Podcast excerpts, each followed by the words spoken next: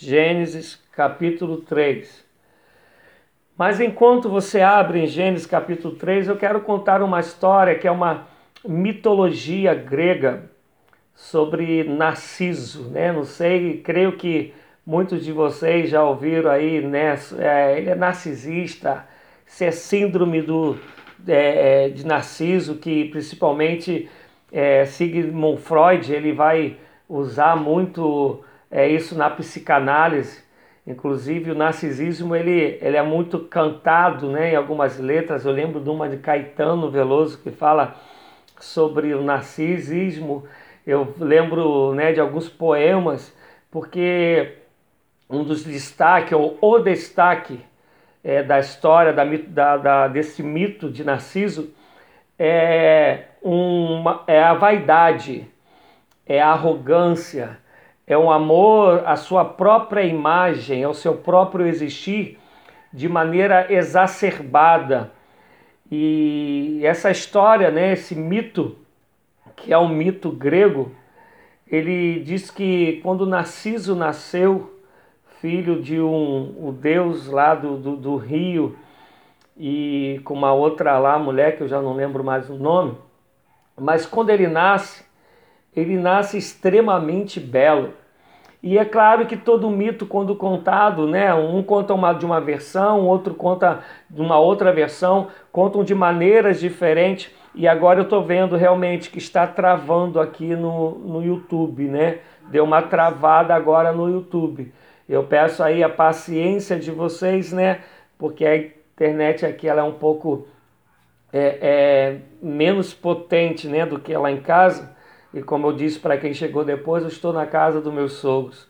Mas voltando à história de Narciso, ele nasce muito bonito e a gente vai ter é, é, versões diferenciadas da, do mito, todavia a essência da história ela é a mesma, ela não muda. E vai ter uma parte que vai contar que quando ele nasce, a sua mãe fica muito preocupada com a sua beleza, então ela fica preocupada em saber se Narciso ele, se ele vai viver durante muito tempo, se ele vai ter vida longa. Então ele procura um oráculo ele procura aí um profeta e ela procura, melhor dizendo, a sua mãe procura e vai fazer essa pergunta, né? Meu filho vai ter vida longa, ele vai ter uma vida muito ampla, muito plena, é uma vida bela. E o oráculo diz para ela, olha, ele terá uma vida bela desde que ele não contemple a sua própria imagem, porque se ele fizer isso, isso vai ser a maldição para a vida dele. E eu repito aqui que continua travando no, no YouTube peço perdão a vocês. E passa-se o, o, o tempo, e aí eu vou abrir um parênteses para contar uma outra versão. A outra conversão, outra versão já diz que é, ele é amaldiçoado mais tarde, quando uma jovem Eco se apaixona por ele, mas ele não, não corresponde ao amor dela. Então ela, ela procura uma pessoa para amaldiçoá-lo. E, e aí a, a maldição é se ele contemplasse a sua própria beleza, ele seria amaldiçoado. Então quer dizer, tem uma versão que a mãe consulta um oráculo e o oráculo diz que ele teria vida plena se ele não não contemplasse a sua própria beleza. Tem outra que diz que é uma, uma maldição que ele recebe porque a Eco se apaixonou por ele. A primeira versão que diz que ele era ele teria vida curta se ele contemplasse a sua própria beleza, vai dizer que com o passar do tempo ele vai crescendo, vai virando adulto e, e ele se torna um encanto de beleza e atrai todo e qualquer tipo de pessoa, homens, mulheres, se encantam com a beleza dele. Mas aí tem essa mulher, essa, essa jovem Eco que se apaixona por ele e, e vai, é, se declara para ele, mas ele não corresponde ao amor dela. E chega um dia que ela consegue atraí-lo para perto de um lago e ele está com muita sede. E ele vai beber a água desse lago, e quando ele vai beber a água, ele contempla a sua própria formosura, ele começa a ver o detalhe dos seus olhos, do seu nariz, né, da sua boca, e ele fica, Narciso fica encantado com a sua beleza, ele fica apaixonado, atraído por, por si mesmo. E aí tem outras, tem outras versões para esse final.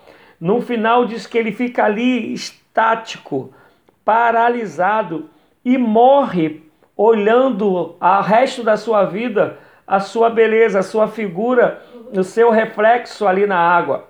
Outra versão vai dizer que ele olha e se apaixona tanto por ele, se atrai tanto por ele, que ele mergulha para poder abraçar a sua própria imagem. E nesse mergulho ele acaba se afogando. E aí depois tem o término que é igual, que fala que ali nasce uma flor.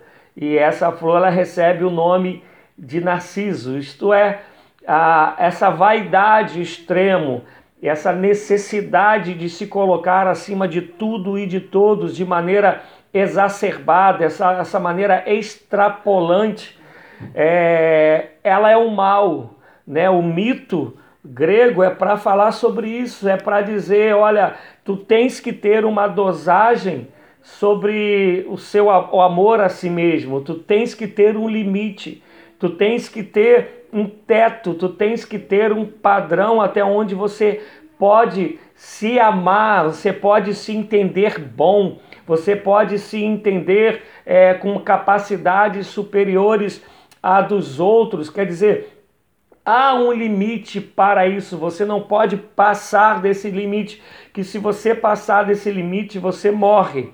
Se você passar desse limite, você é um amaldiçoado, é uma amaldiçoada.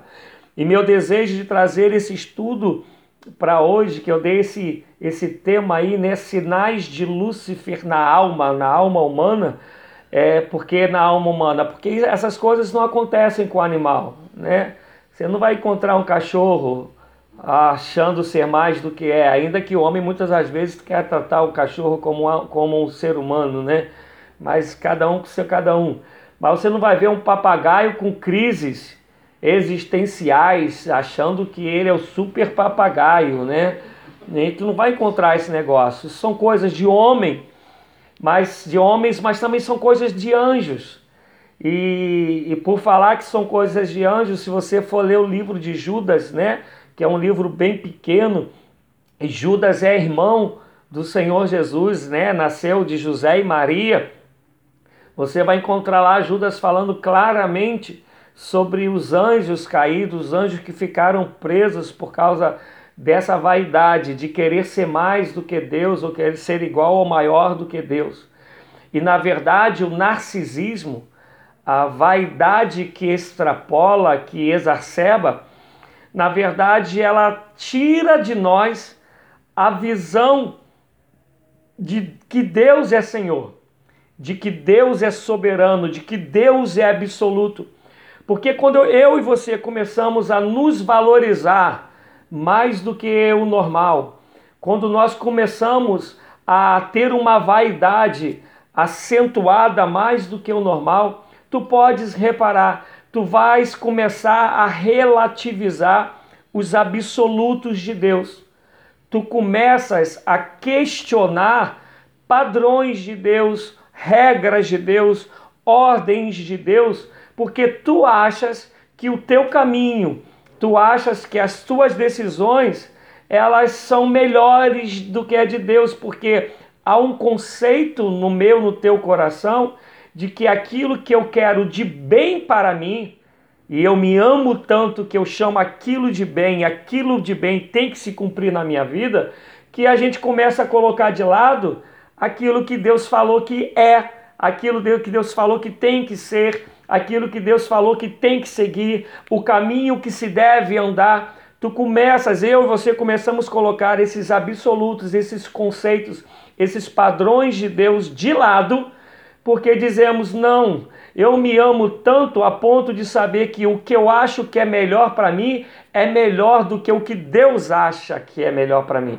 Eu me amo tanto, eu tenho um padrão tão glorioso para minha vida que eu olho o que Deus planejou e o que ele diz, e o que ele disse e planejou não se encaixa no que eu espero, no que eu desejo, e por isso eu não vou seguir a Deus, eu vou seguir a minha, minha, minha própria vida da minha maneira, vou tomar as minhas próprias decisões, vou viver a, a minha vida do, de, do meu próprio desejo, daquilo que me dá prazer, e não estou preocupado com o que Deus acha. E dito isto, nós vamos estar lendo algumas passagens, nós vamos ter como base para esse estudo é, Gênesis 3, que é onde nós vamos estar lendo. Nós vamos ter também Isaías 14, capítulo de Isaías 14, e Ezequiel 28, que Isaías 14 e Ezequiel 28 vai falar sobre dois reis, mas fazendo também uma analogia, uma comparação a, a Satanás, a queda de Satanás. Então eu vou pegar dois textos primeiros, né, para a gente poder é, entender isso, porque se anjos se ensoberbeceram, se Adão e Eva no paraíso tiveram síndrome de Lúcifer, imagine eu e você que vivemos no mundo caído. Imagine eu e você que vivemos nesse mundo é, de pecado. Eu não sei como a internet está para vocês, né? Que eu vejo que tem hora que zera, tem hora que não tem ninguém, tem hora que tem alguém, e eu peço perdão, mas eu quero crer que depois vai ficar gravado isso daí. Eu vou até fazer um pedido à minha filha, ver se eles têm o cabo para ligar de lá aqui, né? Que normalmente vem quando. É porque se a gente tiver o cabo que, que internet, eu ligo lá do roteador ao computador e dar uma melhorada na internet. Mas enquanto isso eu vou continuar aí com, com o estudo. Então vamos ler Gênesis, né, capítulo 3. Mas a serpente, mais sagaz que todos os animais selváticos que o Senhor Deus tinha feito, disse à mulher: É assim que Deus disse: Não comerás de toda a árvore do jardim? Respondeu-lhe a mulher: Do fruto das árvores do jardim podemos comer, mas do fruto da árvore que está no meio do jardim, disse Deus: Dela não comereis, nem tocareis nele, para que não morrais. Então a serpente disse à mulher: É certo que não morrereis, porque Deus sabe que no dia em que dele comerdes, se vos abrirão os olhos, e como Deus sereis conhecedores do bem e do mal. Vendo a mulher que a árvore era boa para se comer e agradável aos olhos, e a árvore desejável para dar entendimento, tomou-lhe do fruto e comeu, e deu também ao marido, e ele comeu. Abriram-se então os olhos de ambos e perceberam que estavam nus. Cozeram folhas de figueiras para é, folhas de figueira e fizeram cintas para, para si. É, até achou o cabo, mas o tamanho acho que não vai dar, né? Pra, não, não chega para cá o roteador, não, né? Não vai dar.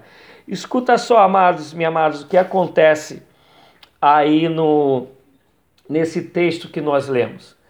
É, Deus tinha feito uma afirmação, afirmação para Adão e Eva, que eles não deveriam comer do fruto. Isso foi uma afirmação.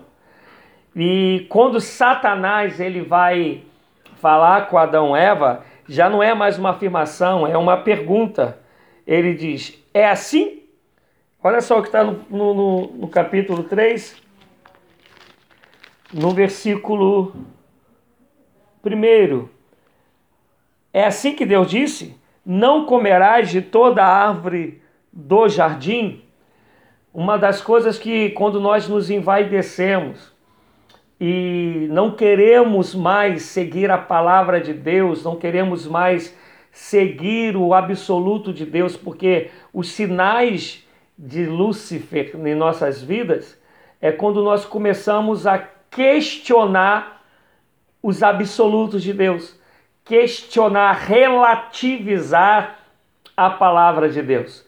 Ante, ontem ou anteontem eu coloquei uma, uma postagem na internet, não lembro mais agora quem é o autor da fala, que fala o seguinte: em toda a história do Evangelho, Deus, ah, os pregadores, ou o próprio Senhor, ele nunca adequou o Evangelho, é, ou mudou o Evangelho, melhor dizendo, para ou transformou o Evangelho para se adequar ao prazer do homem. Em toda a história do Evangelho, ele mudou o homem para se adequar ao Evangelho. Isto é, ô oh, Valério, Deus abençoe, meu amigo, um abração. Isto é, é em todo, toda a história humana, toda a história do Evangelho, não é Deus que muda os seus padrões, não é Deus que muda os seus absolutos, não é Deus que muda a sua palavra para que ela se adeque, para que ela se encaixe ao, ao, ao bel prazer, à vontade própria do ser humano. Ao contrário, o Evangelho, a vontade de Deus, ela é absoluta e é o homem que através da palavra, ela começa, o homem começa a ser transformado a fim de se encaixar no padrão de Deus, naquilo que é absoluto de Deus. E um dos sinais das marcas de Lúcifer em nossas vidas é quando nós começamos a questionar os absolutos de Deus. É quando nós começamos a relativizar aquilo que Deus diz que quer ser, que é, que tem que ser, que tem que ser daquela maneira, a maneira que Ele quer que seja. Interessante que isso é tão marca do ser humano, e eu, eu vou mais para frente falar que isso também aconteceu com, com os anjos, que quando nós é, temos filhos, né, e os nossos filhos vão chegando a uma determinada idade, e aí é o padrão de Lúcifer, né? É o padrão da rebeldia contra Deus, é rebelião, é se voltar contra os padrões de Deus, se voltar contra os absolutos de Deus. E aí os filhos começam a falar: mas por que, que tem que ser assim? Eu não acho que tem que ser assim. A vida toda existe aqueles padrões familiares, padrões de relação social, de convívios sociais, padrões de, de, de é, comportamento entre amigos. E com o tempo a gente quer questionar essas coisas, a gente quer dizer, mas por que, que tem que ser assim? Naquilo que a gente sabe que é absoluto. É claro que tem coisas que a gente sabe que são relativas, né? Mas há coisas que são absolutas. E quando nós estamos falando então de Deus, o que Deus disse que é, é. Isso é o absoluto de Deus. Mas a primeira coisa que aqui a serpente, né? Que é o símbolo de Satanás, que é o próprio Satanás, ele coloca na cabeça do homem é a dúvida. Deus, quando disse, disse de forma veemente, de forma clara, de forma absoluta. Olha só, gente, não é para comer, Adão e Eva, não é para você comer. E aí como é que vem o questionamento? É assim que Deus disse: Não comereis de toda árvore do jardim. E aí já surge aquele ponto de interrogação dentro do coração humano. E o coração humano que já quer errar, ele rapidinho vai se inclinar para duvidar disso. Ele vai se inclinar né, para falar, pô, não é bem assim então não, porque gera a, a dúvida sobre o relacionamento, sobre o absoluto que Deus colocou. A segunda coisa que acontece é da, depois da dúvida é essa parte que a gente vai encontrar no versículo 2. Respondeu-lhe a mulher: do fruto da árvore, da, do fruto das árvores do jardim podemos comer. Mas do fruto que está no meio do jardim, disse Deus, dele não, não, não comeremos, nem tocaremos, para que não morrais. Olha só como já mudou. Depois que vem uma dúvida, já tem um acréscimo. Porque em momento nenhum Deus falou que não era para tocar. A ordem de Deus era tão somente: não comereis. Mas uma vez que o nosso coração começou a relativizar aquilo que é absoluto, no momento em que o nosso coração deseja deixar as coisas de Deus de lado, as ordens de Deus de lado, clara como que ela é, quando essa dúvida daquilo que é absoluto de Deus é gerada em nosso coração, a primeira coisa que a gente faz com a palavra de Deus é mudar a palavra de Deus. Alexandra, sobrinha, quanto tempo? Beijo, faz bem. Preste atenção, amados. Eu vou repetir para quem chegou depois. A gente está falando sobre sinais de Lúcifer em nossa alma. E a gente mais para frente, dando tempo, a gente vai falar sobre Isaías 14 e sobre Ezequiel 28, onde vai falar que Satanás era querumbi ungido, que ele participava do, do coral, mas lá ele quis dar a volta em Deus, no ambiente dos anjos, no ambiente da santidade. Ele quis dar a volta em Deus e ele caiu. Depois, mas a gente está trabalhando agora no Éden, onde é chamado de paraíso, onde o pecado ainda, ainda não havia entrado, onde é, Deus falava com o homem todos os dias, no finalzinho do dia. Então, nos ambientes todos favoráveis para o homem não pecar, para o anjo não pecar. Se eles pecaram, se eles vacilaram, se eles foram rebeldes, aquilo que Deus traz como absoluto, imagine eu e você que vivemos no mundo caído. Por isso que a Bíblia a todo momento ela vai dizer que nós somos temos que ser vigilantes.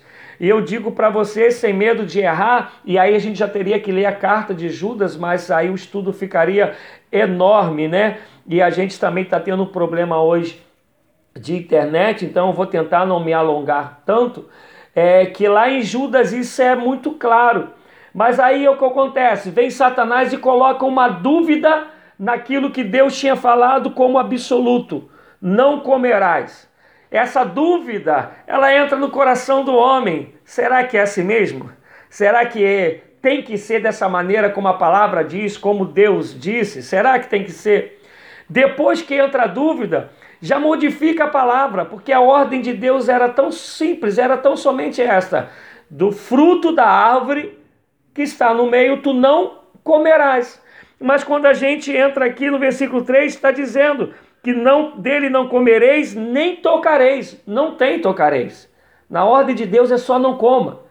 E isso eu e você fazemos, o ser humano que não quer seguir o absoluto de Deus que quer relativizar as vontades de Deus, que quer dar jeitinho na palavra de Deus, ele começa desejoso de agradar a si mesmo. E quem chegou depois, no começo eu falei sobre o mito de Narciso, né? Lá o mito grego. Robson, amigão, Deus abençoe. Que alegria te ter aqui, filhão. Então, Robson, não, Alexandra, que chegou depois, ou se não conhecem, pesquisa aí na internet sobre o mito de Narciso, ou então veja aí o comecinho depois da, da, do estudo, que vocês vão entender. Porque quando nós queremos nos agradar é, de maneira exacerbada, quando que a vaidade do nosso ser ela entra de maneira muito grotesca dentro de nós, nós vamos querer relativizar tudo aquilo que é absoluto e principalmente daquilo que é absoluto de Deus, porque muitas das vezes os absolutos de Deus vão impedir que o, que o desejo do nosso coração seja realizado. Muitas das vezes os absolutos de Deus vai ter que fazer com que a gente cumpra o que está em Mateus 16, negar-se a si mesmo, todos os dias tomarmos a cruz e seguir ao Senhor os absolutos de Deus, faz com que nós compreendamos que sem Deus não somos nada e que tudo que somos e temos vem de Deus, o sol, o ar que respiramos, a roupa que você coloca. E a gente, se der tempo, vai falar sobre tudo isso. Vai dizer que uma das marcas da, de Lúcifer é achar que ele pode viver a vida dele por si mesmo é achar que toda a capacidade que ele tem, que todo o intelecto que ele tem, que todo o poder que se tem, que todo o cargo que se tem, que todo o dinheiro que possui, é capacidade de si próprio, que não precisa de Deus. E isso é tão forte que eu já vou adiantar um pouquinho, que isso é uma marca que a igreja evangélica vive.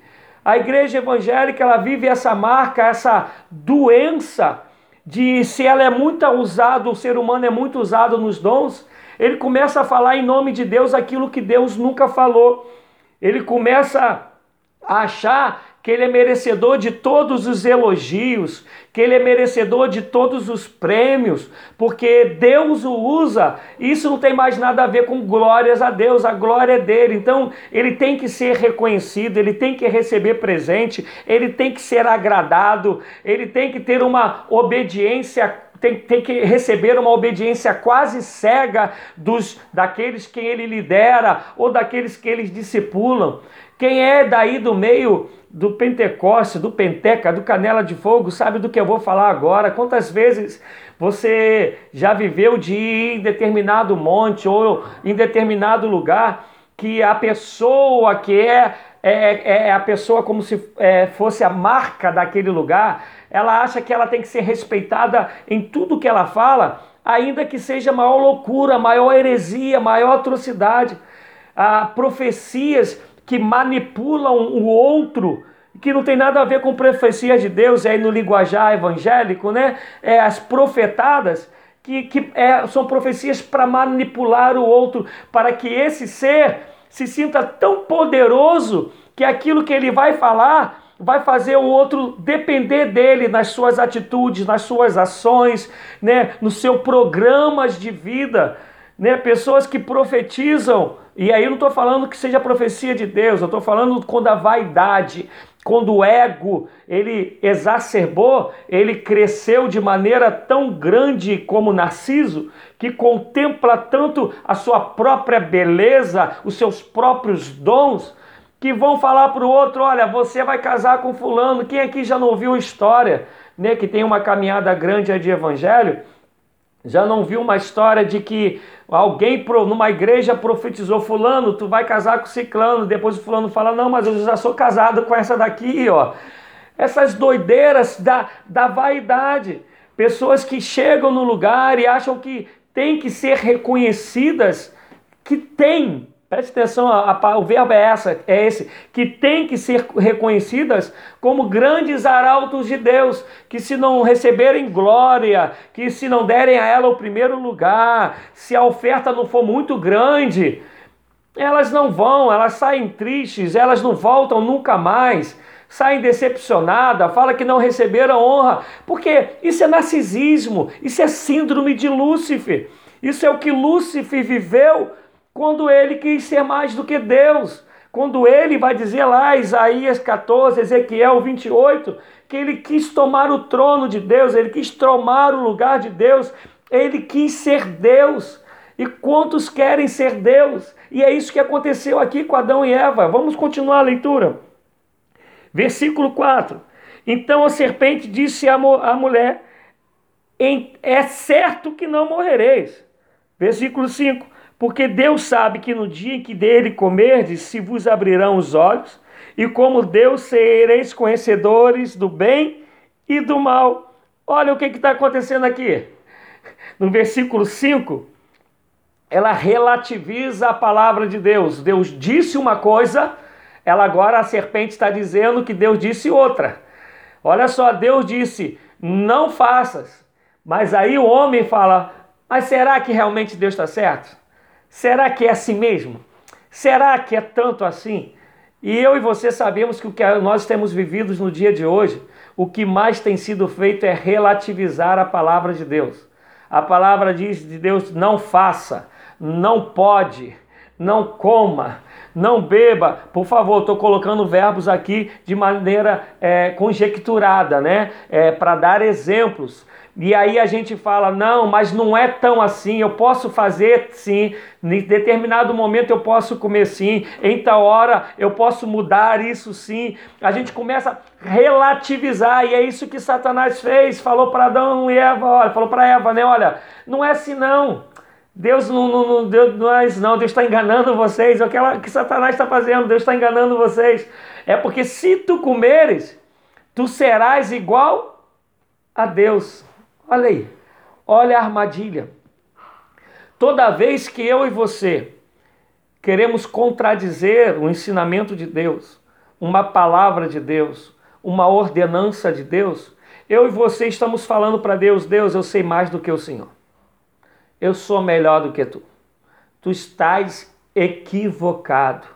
É, Trazendo outras palavras, nós estamos dizendo: eu sou mais Deus do que tu, Deus. Porque quando Deus fala algo e eu digo para ele que ele está equivocado, eu estou dizendo para Deus que, que, que Deus está errado. Elton colocou: é, tem uma galera que exalta esses profetas. Elton, eu creio né, na, em dar honra a quem tem honra, porque isso é bíblico. Agora, aquele que recebe a honra, ele tem que entender que não tem nada a ver com ele, que a glória é de Deus. A pessoa ela pode ter seus méritos, porque méritos muito entre aspas, porque tudo vem de Deus. A força que eu tenho para respirar, para os meus pulmões trabalharem, vem de Deus. A parte intelectual que eu tenho para estudar e aprender alguma coisa, ela vem de Deus. A possibilidade de eu ter livros para ler, ter gente para ouvir, ter faculdade para fazer, é graça de Deus. Tudo vem de Deus. O esforço vai ser uma decisão minha. É claro que vem de mim, mas até o que vem de mim é provocado primeiro por Deus, porque a fé que eu tenho, ela é dada por Deus. A fé vem por ouvir e ouvir a palavra de Deus. Então, tudo se origina em Deus, ainda que eu possa ter o meu desejo de agradar a Deus, o meu desejo de ter uma vida de santidade, o meu esforço de renunciar a um montão de coisa, essa parte, ainda que eu que me dedique a isso, mas até isso vem de Deus. Então, Elton, eu, creio no que diz da, é, da honra quem tem honra, mas aquele que recebe, ele tem que entender que a toda glória é do Senhor. Né? Quando Paulo vai dizer assim, eu falo mais línguas do que todo mundo, mas eu prefiro falar cinco línguas que todo mundo entenda do que falar, falar, falar é, um montão de línguas, fala, perdão, falar cinco palavras que todo mundo entenda, do que falar um montão de línguas que ninguém entenda. Ainda que Paulo soubesse toda a capacidade espiritual que ele tinha, Paulo é aquele que sabe que tudo vem do Senhor ter, tu vai, quem lê Paulo sabe que ele reconhece o tempo todo que tudo vem de Deus, mas quando a vaidade ela entra em nós, quando esse narcisismo entra em nós, nós começamos a achar que somos Deus, a querer ser como Deus, a dizer para Deus que sabemos mais do que Ele, e aí começamos a pegar os absolutos de Deus e colocar do lado. Amados, quantas pessoas começaram bem a caminhada da fé, cheia de temor a Deus, amando a Deus, amando o próximo, tendo misericórdia do próximo, pessoas humildes, e de repente elas vão recebendo elogios, elogios. E isso entra no coração de tal maneira que chega um momento que ela acha que não precisa nem mais de Deus, que ela é, que ela que é que arrebenta, que ela que tem os domínios, os dons na ponta do dedo. Deus se torna tão somente uma palavra para justificar aquilo que ela faz, porque agora ela acha que ela que é. Né? O Wellington colocou ali, pessoas estão procurando vários dons, mas esquece de pedir a, é, a Deus discernimento. É isso aí, Wellington, discernimento, humildade, que a rebelião né, essa marca de Lúcifer em nós, é uma rebelião. E o que é rebelião? É quando eu não concordo com aquilo que me é colocado, é, me é dito por Deus. Então, toda vez que eu me volto contra Deus, eu estou sendo, é, eu estou relativizando o que Deus disse, eu estou sendo um, um rebelde. Eu estou querendo dizer para Deus que ele está errado. E esse está errado chega um momento que eu não só mais falo, falando para a gente cristão, né? Eu não só falo mais para Deus que ele está errado. Eu falo para Deus agora que a glória é minha. E é isso que, que Satanás fez no, no, no, no céu, Lúcifer fez no céu. É isso que Adão e Eva ouviram da serpente: se tu comeres, tu serás igual a Deus. Olha só, versículo 5. Porque Deus sabe. Olha só, não foi nada disso que Deus disse. Porque Deus sabe que no dia que dele comerde, se vos abrirão os olhos, e como Deus sereis conhecedores do bem e do mal. E aí, olha só como as coisas entram no coração do homem. O coração do homem pode começa a dizer assim: não, Deus ele tem uma certa tirania e ele colocou para mim limites. Mas eu vou além desses limites, eu tenho que ir além do limite. É como se Deus fosse ruim. Eu vou dar um exemplo de pai e mãe, né? Quando o pai e a mãe dizem para o filho, para a filha: Olha, não vá em tal lugar, ali é perigoso, né? o horário ali não é legal, né? é isso e aquilo. Aí o filho fala: Não, minha mãe e meu pai querem tirar de mim a liberdade, querem ficar me controlando, não conseguem entender que Aquilo não é botar limite para o filho, mas aquilo é um amor e um amor experimental, um amor experiencial de alguém que tem vivência na vida, que está cuidando do filho e dizendo: Filho, eu te amo tanto, eu te, quero, eu te quero tanto que eu quero preservar a sua vida, eu quero poupar a sua vida. Eu quero te poupar de dores necessárias, de lutas desnecessárias. E na verdade, não é um limite por imposição, é um limite por amor. Não é um limite ditador, é um limite de graça. Não é um limite tirânico, é um limite para preservar a vida. Mas aí quando a gente se vai desce e a gente começa amar tantos amar mais os nossos prazeres do que a palavra de Deus, amar tanto o hedonismo do que a palavra de Deus, amar tanto as nossas conquistas do que amar a vontade de Deus, amar mais as glórias que recebemos, as honras que recebemos do que amar a Deus, a gente começa a relativizar o que Deus diz. Não, não é bem assim. E aí passa o momento que a gente acha que a gente vai ser o próprio Deus, a gente quer tomar o lugar de Deus. Meu Deus, quem aí, assim que eu voltei do Peru de missão, de missões, né? Tinha um tem, é, tá aí ainda, eu nem sei o nome dele, um pastor que ele achava que ele tinha o poder para abençoar e amaldiçoar pessoas, né? Tinha uns vídeos aí circulando dizendo que ele tinha o poder para amaldiçoar. Interessante que a Bíblia fala que só Deus que tem poder, que diz que contra o povo de Deus não vale encantamento, que só Deus tem poder para abençoar e amaldiçoar, amaldiçoar. Quando ele vai falar com Abraão, ele diz: Abençoarei os que te abençoarem, amaldiçoarei os que te amaldiçoarem. Só Deus pode fazer essas coisas, só Deus. E aí há pessoas que com esse esse narcisismo, né? Essa síndrome de narciso no coração, se acham tão Deus, foram tão contaminados com as características de Lúcifer, os sentimentos de Lúcifer, é o egocentrismo, e essas pessoas acham que elas podem falar em nome de Deus e até amaldiçoar em nome de Deus. Isso é síndrome de Lúcifer, isso são sinais de Lúcifer na alma, são pessoas querendo tomar o lugar de Deus, então, são pessoas se achando Deus iguais ou maiores do que Deus. E repito, meu amado, minha amada, pastor Eliel, primo, que Deus abençoe. Se Satanás, no ambiente que ele tinha, ele foi seduzido a ser maior do que era Deus, a relativizar os absolutos de Deus, né, que já teve a síndrome de Narciso em, em, em Satanás.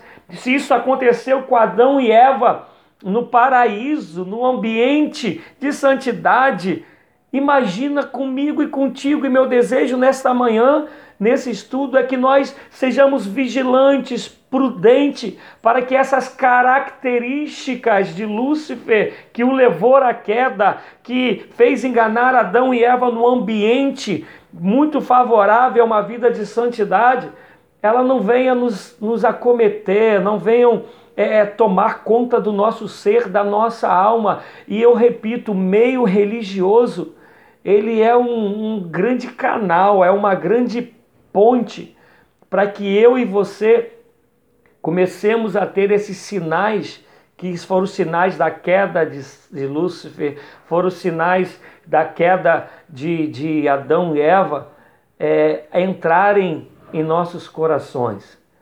Eu fico olhando pessoas que não conseguem mais naquilo que, que fazem, que falam, entender que tudo vem de Deus.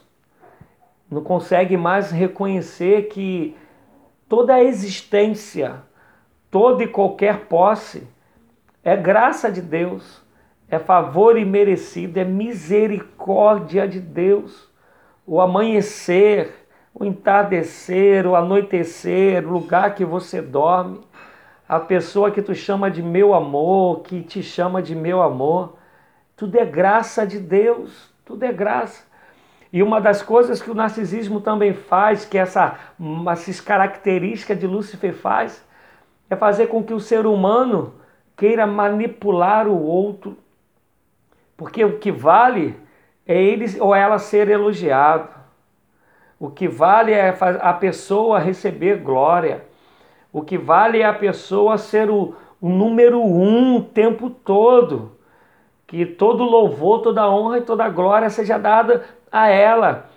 E para que isso aconteça, ela machuca outros no caminho, ela manipula outros tantos, ela fere outros tantos, ela destrói famílias, lideranças evangélicas. Meu Deus, como tem feito isso? né? Aqueles que são contra, e aqui não é contra no sentido de rebeldia, apenas têm pensamentos diferentes, visões diferentes, são massacrados, são machucados, são colocados para escanteio porque a liderança entende que tem que reinar para todos sempre a sua vontade, ainda que muitas das vezes a sua vontade contradiga com a vontade de Deus, até porque toda vontade que machuca o outro, que fere o outro propositalmente, ela é contra a vontade de Deus, ela é pecado, porque aquilo que é a vontade de Deus é fazer com que a tua, a tua vida edifique o outro. E no que depender de vós, tem de paz com todos, né? É, se te mandarem caminhar uma milha, caminhe duas, enfim. Tudo que vai contra o amor vai contra Deus. Mas quando a vaidade penetra em nós, quando esse amor próprio exacerbado, narcisista, doentio, toma conta da gente, toma conta da alma, se instalou na gente as características, os sinais que levaram Lúcifer à queda, que levaram Adão e Eva, após ouvir a serpente, relativizar os absolutos de Deus, relativizar os mandamentos de Deus, questionar a Deus, querer ser igual a Deus. Versículo 5: Porque quando comerem, vos abrirão os vossos olhos, e como Deus, sereis conhecedores do bem e do mal. E aí tem umas marcas que, como essas coisas acontecem. Diz assim no versículo 6. Gente, podem falando aí, tá? Podem falando aí, porque não parece não, mas é escola dominical, é estudo. E diz assim, versículo 6: Vendo a mulher que a árvore era boa para se comer, vendo, quando esses sinais eles entram em nosso coração, a gente começa a ter esse, esse comportamento aqui. A gente acha que aquilo que a gente vê é agradável, então a gente tem que obter, a gente tem que tomar posse. Não tem a ver mais com o que Deus acha. Eu olhei, me agradou, então eu vou para dentro. E nesse caminho eu vou relativizar o que Deus disse, eu vou dar desculpas para justificar a, a, minha, a minha meta, a, o meu erro, porque eu olhei, meus olhos se agradaram e eu falei, é para ir. Aí a gente não fala isso, não, Deus me chamou para isso. Deus quer me colocar naquele lugar. Deus quer que eu tenha tal pessoa. Deus quer. E a gente vai ver que é assim. Né? É uma má comparação, mas só para dar uma ilustração, é quando Davi né, vai no terraço e vê uma mulher que não é dele, mas ele viu e falou: haha é minha. Eu sou rei e Deus me deu as mulheres e essa também é minha. E você conhecemos a história de acontece. E assim quando a gente começa a se afastar da obediência a Deus, a gente vai perdendo a noção de que Deus é absoluto, de que Deus é Senhor, e a gente vai amando mais os nossos próprios desejos a gente vai amando mais aquilo que nos dá prazer, a gente começa a caminhar por, esses, por essa via de engano. Olhei, foi agradável, então eu quero. Eu vou para dentro, eu tenho que ter. Consegue entender, gente, o raciocínio? Consegue entender? Paz, Denise, Deus abençoe, paz e bem. E aí a outra parte que ele vai falar, primeiro é agradável aos olhos, né? Então eu tenho que ir para dentro. Outra coisa, vai dizer que também era boa para comer. Não, se agrada o meu apetite, a minha fome de poder, a minha fome de cargo, a minha fome de ter, a minha fome de possuir, nesse é boa para comer, não adianta, eu tenho que comer, eu tenho que ter, eu tenho que realizar. E aí, nesse caminho desenfreado, nesse desejo sem medidas, a gente vai colocando tudo que Deus falou não, a gente vai dizendo que não é bem assim, que dá para ter um sim assim. Aí no meio, tudo que Deus falou sim, a gente vai falando não, tem um talvez, tem um mais ou menos. Né? Minha filha faz direito, e ontem ela comentava, né, aquilo que todo mundo que faz direito comenta, né? Toda lei tem uma brecha. E o pessoal acha quando a gente começa a ter as características de Lúcifer dentro de nós, essa rebelião contra os absolutos de Deus, a gente começa a achar que também tem brecha nos mandamentos de Deus, nas ordens de Deus, né, nos ensinamentos de Deus, nós vamos achando que há brechas. Olhei, é agradável, eu vou para dentro porque eu tenho que ter. Olhei vi que é bom para comer, eu tenho que tomar posse, né? Ainda fala assim, eu tomo posse em nome de Jesus, né? Não, Deus me falou para ter. Estou aqui, estou lembrando, né? Eu estou aí revendo, né? Nem sei mais quantas vezes a história da Terra Prometida. E tem a história, né, de Acã. E quando ele entra em Jericó, há uma ordem de Deus dada a Josué para Josué dar ao povo quando entrar em Jericó. Não tome nada, é para destruir tudo, só vai tomar aquilo que é para ofertar lá para o templo de Deus. Mas Acã ele fala assim: não, não é bem assim não. Sempre podemos estar com os despojos, por que não vamos poder agora? E aí eu não vou contar o resto da história não, mas só vou contar que ele pega lá, mas depois vai lá e leia o final da história, vai lá ler Josué 6, 7 em diante, e você vai ver o que acontece com a, com a vida de, de Acã, isto é, a gente quer é, é, relativizar o absoluto de Deus, essa síndrome de querer saber mais do que Deus, essa inclinação de querer ser igual ou maior do que Deus, ser o dono da própria vida de maneira absoluta, mas relativizando todos os absolutos de Deus. E aí a gente olha, fala, eu tenho que ter. A gente vê que é bom para comer e fala, não, eu tenho que possuir. E vai nesse caminho, entrando pelo caminho de Lúcifer, entrando pelo caminho que se te afasta de Deus, entrando pelo caminho que tu pode estar lá no, no céu, no meio dos anjos, mas ainda assim você vai se corromper, tua queda vai ser enorme. Tu pode estar no paraíso, mas se tu deres ouvir, ouvido ao que Satanás está dizendo, tu vais cair, tu vais ceder, tu vais pecar, vai se afastar de Deus. E quem está aí no Instagram, né? Ele vai terminar porque termina em uma é, ele dura uma hora. Vai terminar e eu vou voltar, mas eu estou no YouTube, né, Rogério do Amaral, e também estou no, né, no, no, no Facebook, né, Rogério do Amaral.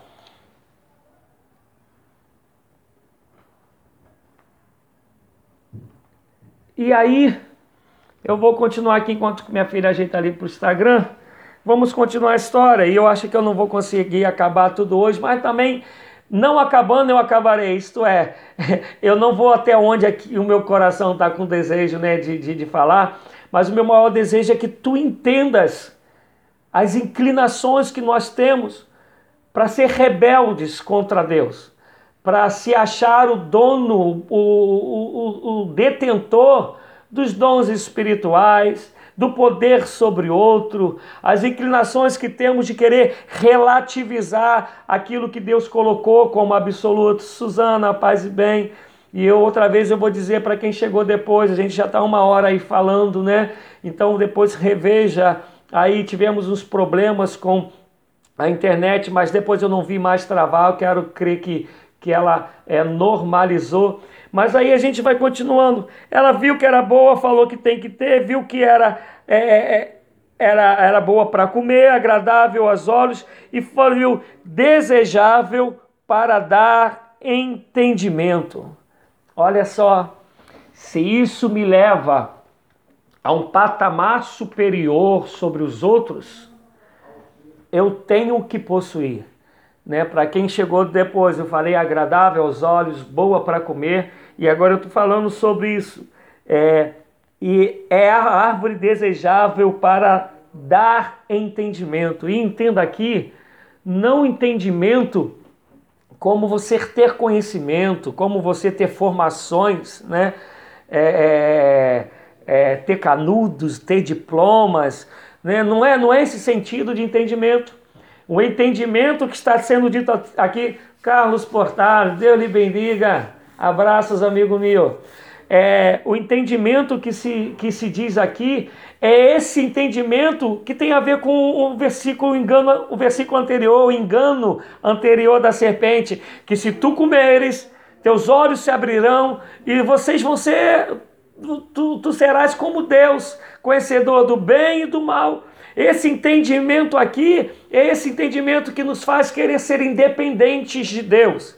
É esse entendimento que nos faz querer é, falar para Deus que não precisamos de Deus, que não é assim, que não é bem assim. E trazendo para a nossa vida diária, e falando mais dos dias atuais, a Europa ela passou muito, passou por isso. Né? A Europa ela foi achando que não precisava de Deus, que não precisava de Deus. E hoje você vai à Europa, hoje não existe lá na Europa, vai com Deus, que Deus te abençoe. Deus, como está naquele filme, Deus é, não está morto, para a Europa, Deus está morto. É claro que tem os remanescentes, tem aqueles que estão sendo enviados para pregar o evangelho. Eu faço parte de uma agência missionária que temos aí missionários indo, outros com desejo de ir, mas o recurso econômico é muito grande.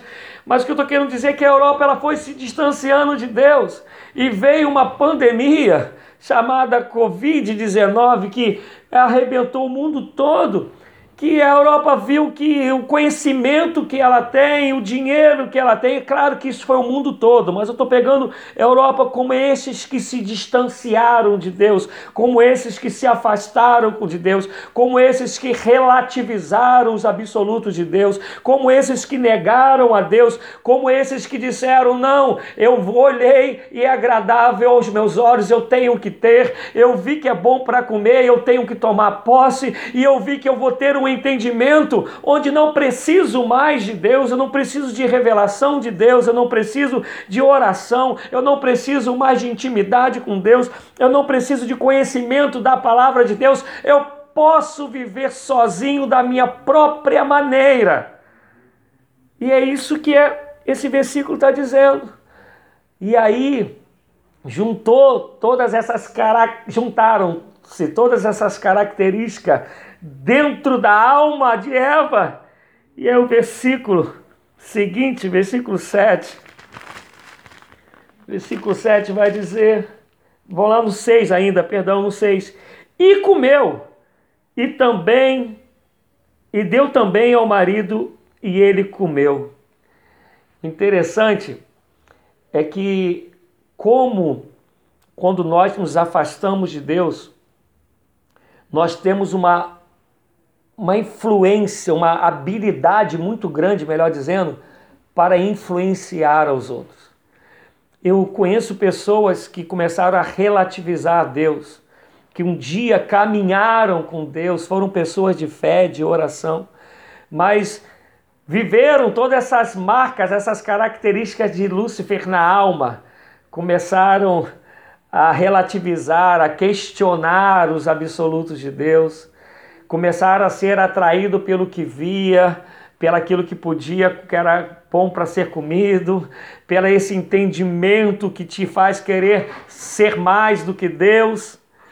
E quando cristãs quase não falavam de Jesus para ninguém, mas que agora afastadas de Deus, cheias de conhecimentos, entendimentos fora de Deus, tem uma habilidade muito grande para influenciar o outro, para fazer a cabeça do outro. Todo o tempo quer trazer argumentos, comportamentos que diz para o outro: não, poxa, se tu fores por esse caminho que eu fui, se tu esqueceres isso e passar a, fazer assim, tua vida vai melhorar, tu vais alcançar isso, tu vai, vais ter aquilo. Pessoas que afastando-se de Deus têm uma habilidade tremenda para influenciar outra. Pessoas que, sendo rebeldes a Deus, porque abandonaram os absolutos de Deus, abandonaram os ensinamentos de Deus, começam a ter uma habilidade grande de influenciar a outro. Olha só o que aconteceu aqui: Satanás gastou uma saliva tremenda com Eva. Ó, oh, gastou mesmo. Eva pegou depois para Adão e falou: Coma. Tu não vai estar tá vendo aqui, a Bíblia não relata se teve a Bíblia não relata um argumento de Eva para poder convencer Adão. Está dizendo que ela, ela comeu e deu também ao marido. E ele comeu. E eu fico olhando isso na prática de vida, como essas marcas de Lúcifer, essas marcas do adversário na vida do ser humano, como elas são fortes, como elas são, é, é, é elas ressaltam a, a, a, vida no cotidiano, como a gente vê isso de maneira tremenda. Tu podes reparar, gente. Tu vai pegar alguém que largou Deus mesmo de mão, relativizou tudo de Deus, abandonou todos, questionou tudo que Deus trouxe, que Deus falou, que Deus fez. Olha só, amados, como isso é forte. E essas pessoas depois, elas viram, ficam hábeis em convencer o outro para dizer que o outro está errado, mas que o caminho dela, a posição dela, o entendimento que ela recebeu, que é bom, e faz isso o tempo todo com maior desenvoltura, com maior habilidade, com maior cara de pau.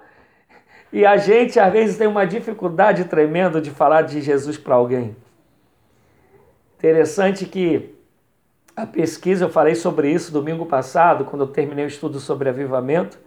A pesquisa comprova que menos de 5% dos cristãos, ou dos que se dizem cristãos, falou de Jesus para alguém. John Piper chega a dizer que não chega nem a 2% o número de cristãos que falam de Jesus para alguém.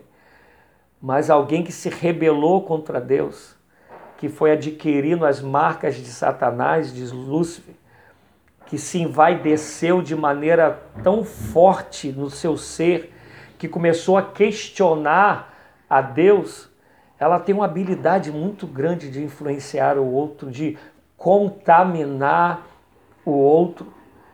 E a gente vê isso. A gente vê pessoas que não aí eu não vou falar nem de fora do evangelho.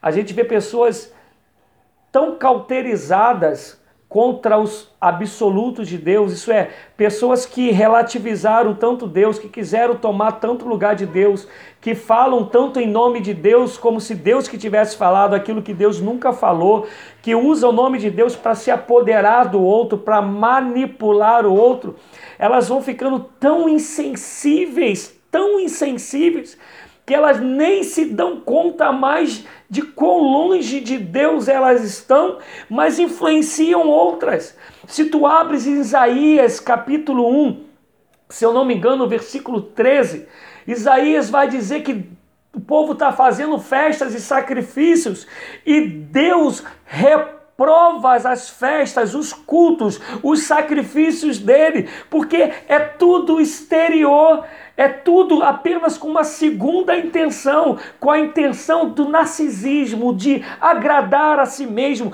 de satisfazer a própria alma, mas que não tem nada mais a ver com Deus, com amor a Deus, com obediência a Deus, com é, se render aos absolutos de Deus, com pessoas que encontraram o seu próprio Deus. E esse próprio Deus que agrada a si mesmo e não tem mais nada a ver com Deus que é Deus. E aí começa a relativizar tudo e tem uma habilidade de falar para o outro: não, pô, tu é muito santinho. Não sei se você já ouviu isso, tu é muito certinho. Não dá não. Eu vou ler ainda o que Suzana escreveu ali, mas eu lembro há muito tempo. Mas isso aconteceu lá em Gotham City, tá? Isso não aconteceu aqui não. Mas eu estava numa reunião de pastores em Gotham City e aí um, acabou, a, a, era um SD novo que tinha chegado na região, que eu, na, no, no, distrito que eu estava, um superintendente distrital novo. Para quem não conhece, né, a igreja metodista ela é dividida em distritos. E aí quando acabou a reunião, o pastor chegou para mim e falou assim, Gério, se você, é, é, com esse SD que está aí, se você for comendo pelas beiradas, tu vai se dar bem. Aí eu falei para esse pastor, não entendi. Isso já tem anos, amados, anos, anos. Eu falei, o que, que é comer pelas beiradas? O que, que é? O que, que é? Não entendi. Aí o pastor olhou para mim e falou assim: gente, eu falo isso para vocês diante de Deus. Deus é testemunha do que eu estou falando. Falou assim: ah, contigo não tem jeito mesmo, não. Tu é muito certinho, tu é todo, todo santinho, não, não dá não, não dá não. Então assim, as pessoas vão ficando cauterizadas devido à relativização de Deus, devido a esse amor por si tão grande como foi Narciso, um amor tão grande que não reparou que esse amor na verdade é um ódio. Porque se se amasse mesmo, nunca relativizaria os absolutos de Deus. Nunca, nunca, jamais na vida amaria a sua própria imagem mais do que a Deus, mais do que o chamado de Deus, mais do que o próximo porque se a gente não ama o próximo a quem a gente vê, a gente não tem como amar a Deus a quem a gente não vê, disse João. Deixa eu ler o que Suzana colocou. A linha é muito tênue entre a razão e a fé, no coração onde a semente não tem raiz. É isso aí. Uma das coisas, Suzana, que eu admiro demais Paulo e tento fazê-lo ser como meu exemplo, é essa preocupação sempre de Paulo de estar aos pés do Senhor, de se render a Deus. Quando a gente vai ler, eu falei aqui no começo, para quem não pegou, e, eu, eu não vou conseguir falar de tudo que eu separei, e não vou também afirmar para vocês que domingo que vem eu continuarei, não sei. Mas a base para esse estudo está em Isaías 14, Ezequiel 28, a carta de, de Judas, e aqui Gênesis 3, que é onde a gente está gastando mais tempo mas a carta de Judas, Judas ele era irmão de Jesus Cristo. Judas ele era apóstolo e consequentemente também irmão de Tiago. E quando Judas vai escrever sua carta, ele em momento nenhum você vê nele qualquer tipo de demonstração de um, status quo, de uma posição social, espiritual, eclesiástica é, sobre quem ele é. Eu sou irmão do Senhor Jesus. Sou irmão do Tiago. Caminhei, não tem, não tem nada desse negócio. É uma humildade, é uma simplicidade. É Paulo falando, eu sou o último dos apóstolos, não sou merecedor de ser chamado apóstolo, né? Sou o menorzinho deles. Deus me apareceu como derradeiro. É Paulo dizendo: bem que eu quero fazer, eu não faço, mal que eu não quero, esse sim eu faço. É, é um Paulo todo momento sabendo que ele é pecador, que tudo vem de Deus, que ele depende de Deus, que é graça de Deus, mas ao mesmo tempo sabendo quem ele é, cheio de dons, levado ao, ao terceiro céus, dizendo que o que ele viu e ouviu, ele não tem como contar para o pessoal, que o pessoal não conseguiria entender, não conseguiria acompanhar, e ele também tinha um medo de aquilo que ele for falar não chegar nem perto da magnitude do que ele viu. Então ele fala: não dá para eu contar. Esse homem que sabe quem é em Deus, mas tudo é em Deus, é por Deus e para Deus e a gente não consegue quase ver características dessa, das marcas, né, de, dessas, da síndrome, desses sinais de Lúcifer na vida desse homem. É claro que tu poderia dizer, talvez quem conhecesse de uma coisinha aqui, outra ali, mas de maneira geral não tinha. Mas o homem, quando ele, ele quer glória para si, quando ele acha que ele tem que ser reconhecido, por isso que tem um hino que, por favor, eu particularmente não gosto quando, quando, quando cante, né? É, mas quando querem, eu não sou contra, eu só não gosto, mas é um hino, não sei se é do apacentar, que vai dizer: Eu não preciso ser reconhecido por ninguém. Gente, isso é mentira, na maioria da gente é mentira. A maioria de nós não quer que a glória seja de Deus, a maioria de nós quer que a glória seja nossa. Você vê, o culto hoje não é um momento que a gente, na maioria, na maioria que eu estou falando, entende como um momento glorioso de, junto com os irmãos, a gente poder ter essa liberdade de adorar aquele que é santo, santo, santo, aquele que é criador dos céus e da terra, aquele que tem poder para lançar no inferno, mas tem poder para dar a vida eterna e por uma graça indizível me alcançou, te alcançou, nos deu a salvação, enviou Jesus Cristo em nosso favor para morrer na cruz. A gente não entende mais o culto como esse momento de rasgar do coração e não fazer outra coisa senão adorar a Deus. O culto para gente virou ah, o self-service. Eu vim aqui para receber isso, para ter isso, para me apossar disso, né? para conquistar isso. É, é o que virou. Por quê? Porque na verdade é um culto para gente. É por isso que as pregações elas têm a ver com agradar o homem e não agradar a Deus. É claro que tem as exceções. Por favor, sei que vocês estão entendendo o que eu estou dizendo. É por isso que todo o ambiente que é preparado, com algumas exceções, tem sempre a ver com o homem, pouco a ver com Deus. Que até quando a gente diz que tem que haver com Deus, repito, dê um pique aí no YouTube, gente. É, repito, guardada as exceções, a gente prepara o ambiente é para o nosso agrado, para o nosso prazer e dá desculpa que é para Deus. Não, aqui Deus tem que receber o melhor. Mas eu pego lá Caim e Abel, e Caim e Abel vai dizer lá a Bíblia em Gênesis, aqui em Gênesis, que os dois deram o melhor que tinha. Todos os dois deram o melhor que tinha. Mas a Bíblia diz que Deus se agradou de Abel e da sua oferta. Não se agradou de Caim e da sua oferta. Porque primeiro começa no coração do homem. É o coração do homem que Deus tem que se agradar. Ele olhou o coração e viu que não está nele, viu que o coração já endeusa a si mesmo. Então a oferta ela é somente uma, um resultado, mais nada, daquilo que já foi produzido no coração. Se ele agrada-se do coração, ele agrada-se da oferta. É por isso que lá com a viúva, que deu somente duas moedas, ele vai dizer que ela deu mais do que todo mundo, porque ela deu tudo o que tinha. Então, é, o que eu estou querendo de, de dizer é que a síndrome, os sinais, as características de Lúcifer na alma humana é nada mais, nada menos do que a vaidade que se insere dentro de nós, a ponto de nós relativizarmos os absolutos de Deus e queremos saber mais do que Deus, queremos ser mais do que Deus, queremos ser o próprio Deus. E aí a gente começa a olhar e a gente quer ter tudo. A gente começa a ver que é bom, a gente quer comer tudo. A gente acha que o entendimento vai nos levar acima de Deus, então a gente quer ter esse entendimento, porque na verdade a gente não quer que Deus seja o Senhor da nossa vida.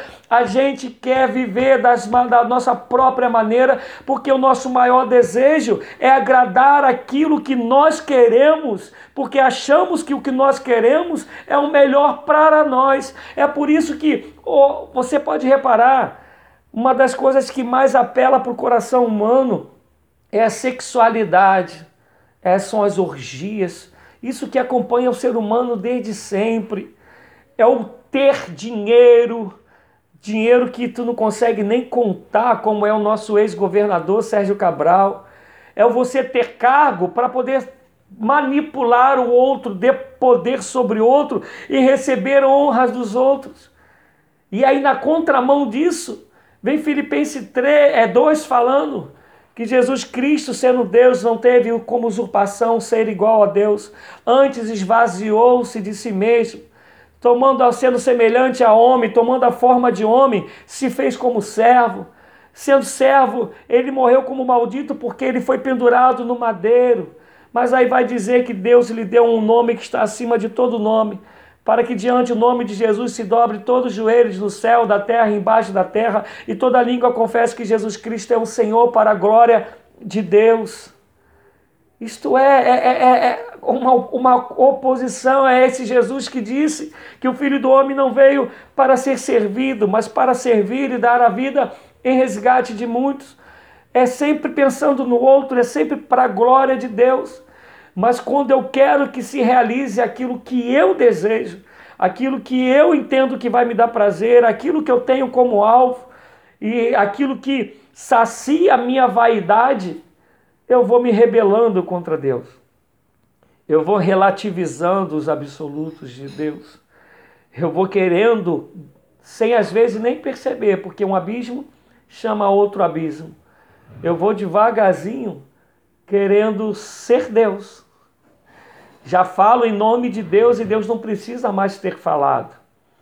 Já julgo e condeno sem a mesmo consultar a Deus, porque agora esse cara sou eu, já diria Roberto Carlos, né, pai? Esse cara sou eu. E vê, fala para mim. Não é assim que acontece lá fora, fora do mundo evangélico, religioso, e vê se não é isso que acontece, principalmente no mundo religioso. Porque um líder cristão, e aí eu vou falar daquilo que eu defendo, eu defendo que todo cristão é líder, em menor ou em maior quantidade. Porque todo mundo foi chamado para fazer discípulo. Se você foi chamado para ser discípulo, você vai liderar alguém e de fazer discípulo de todas as nações. Isto é, todo mundo foi chamado e o líder é aquele que vai opinar sobre o outro, é aquele que vai instruir o outro. E se as características de, de Lúcifer entrar no coração desse líder, se a vaidade tomar conta dele, se o narcisismo fizer parte dele, já era, ele vai querer manipular o outro. Ele vai querer se achar o dono do outro. Ele vai não vai aceitar discordância do outro. Ele não vai aceitar um pensamento diferente ao dele, contrário ao, a ele. E aí daqui a pouco ele está falando em nome de Deus, coisa que Deus nunca falou. Ele está achando que ele pode amaldiçoar como se Deus ele fosse, que ele tem todo o poder para abençoar como se Deus ele fosse.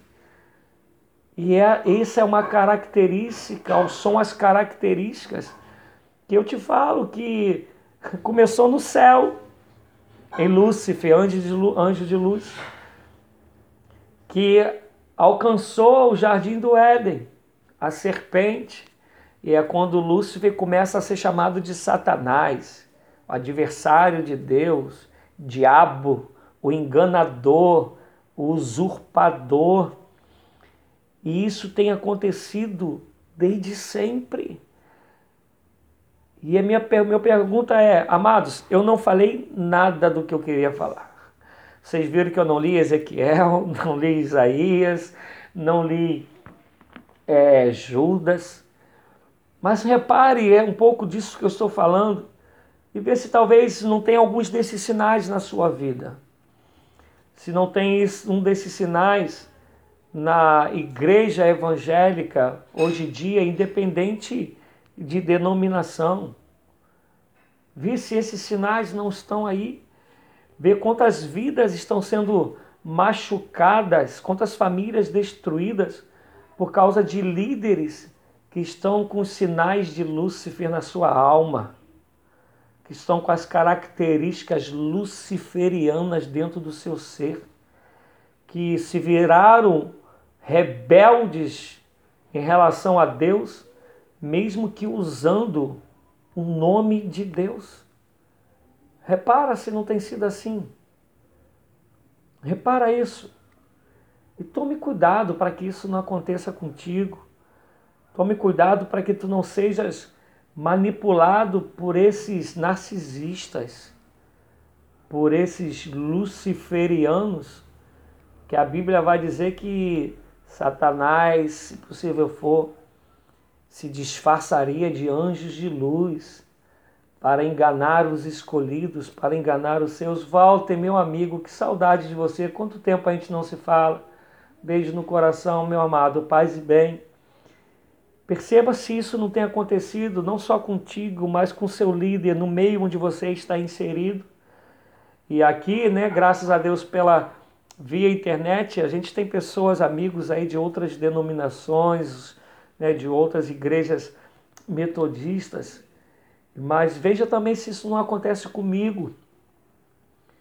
Tome conta para você não enveredar pelos sinais de Lúcifer na sua alma, ou, tão, ou como também você não ser levado, enganado por sinais de Lúcifer na vida desse que vos fala. Porque, como disse Paulo, seja todo o tempo Deus verdadeiro e eu mentiroso. Na dúvida, sempre o absoluto é de Deus. Na dúvida, sempre a verdade é de Deus. E nós precisamos compreender que somos criaturas chamadas pela graça de Deus para serem filhos de Deus, para serem irmãos em Cristo Jesus, mas para todo o tempo compreender que todos os absolutos de Deus são incontestáveis, inegociáveis, imutáveis não pode haver sombra de variação, porque a verdade de Deus não tem sombra de variação. Mas quando nós queremos que o que desejamos, o que nos dá prazer, vai contra o absoluto de Deus, nós que começamos a questionar o que Deus falou. Será que é assim mesmo? Nessa, nesse essa série, né, Terra Prometida, tem uma mulher que tudo que se fala ela diz: será? Né? A gente começa a fazer isso para Deus: será? Será que é assim mesmo? E aí a gente acrescenta, tira coisas naquilo que Deus falou para relativizar o que Deus falou e se adequar com o que a gente quer. Esse amor louco a nós mesmos a um prazer desenfreado que nos leva à morte, como levou Narciso à morte. Susana colocou, palavra abençoada e que exorta. Precisamos exercitar isso todos os dias. Nossa carne sempre vai querer nos levar a um caminho contrário. Eu não tenho dúvida, não tenho dúvida, Susana. Isso é uma vigilância constante. Só, e aqui eu vou terminar, amados só que quando nós olhamos Deus, não mais como Deus e Senhor, e aí passamos a olhar, olhar Deus só como o Deus que realiza os nossos desejos, o Deus que realiza os nossos sonhos, o Deus que se torna um gênio da lâmpada mágica, a gente vai se inclinando para essas características de ter Deus somente para satisfazer o ego, somente para alcançar aquilo que a gente com os olhos viu que é bom no à vista, que é bom para ser comido e que abre entendimento e a gente vai mergulhar nisso usando o nome de Deus, porque Deus deixou de ser Senhor. Deus deixou de ser soberano. Deus deixou de ser absoluto. Deus deixou de ser Deus para a gente, ou talvez nunca nem tenha sido. E aí, a gente se torna luciferiano, mesmo falando de Deus, mesmo expressando versículos bíblicos, porque eu e você sabemos que texto fora de contexto ele serve de pretexto molinho. E aí até a nossa visão fica deturpada, porque olhamos todas as coisas que poderiam ser boas como mais, porque Achamos que sempre há uma segunda intenção, ou porque elas não vieram de nós, porque essas síndromes, essas características, esses sintomas luciferianos em nós, nos impede de ver amor de Deus no outro, bondade de Deus no outro. Isso é um abismo chamando outro abismo, são contaminações. E como eu disse, eu vou terminar aqui. Eu vou orar a Deus para saber se eu continuo sobre esse estudo domingo, mas, mas eu confesso que eu entendo que aquilo que é essência, eu quero crer que ela foi passada ó, hoje, foi passado hoje, aquilo que é essência, aquilo que é, é o âmago do estudo, né? aquilo que é a cerne, que é a raiz do estudo, eu quero crer que foi passado, é, passado hoje.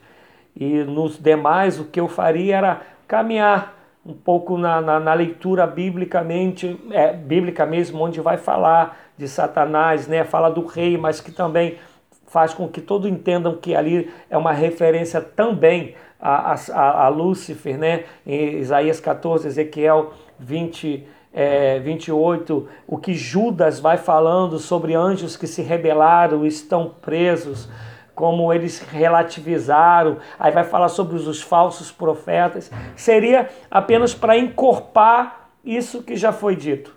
É, todavia, eu entendo que a mensagem ela tenha alcançado o teu coração e eu quero fazer um pedido que eu faço sempre antes né, de terminar. Se tu entendes que isso que essa mensagem foi boa para você, que falou o teu coração. É, compartilhe né, essa mensagem é, com teus amigos, familiares, com aqueles que não te têm como amigo. E peço sempre, se inscreva aí no meu canal, Rogério do Amaral, no YouTube, né, que Deus nos abençoe.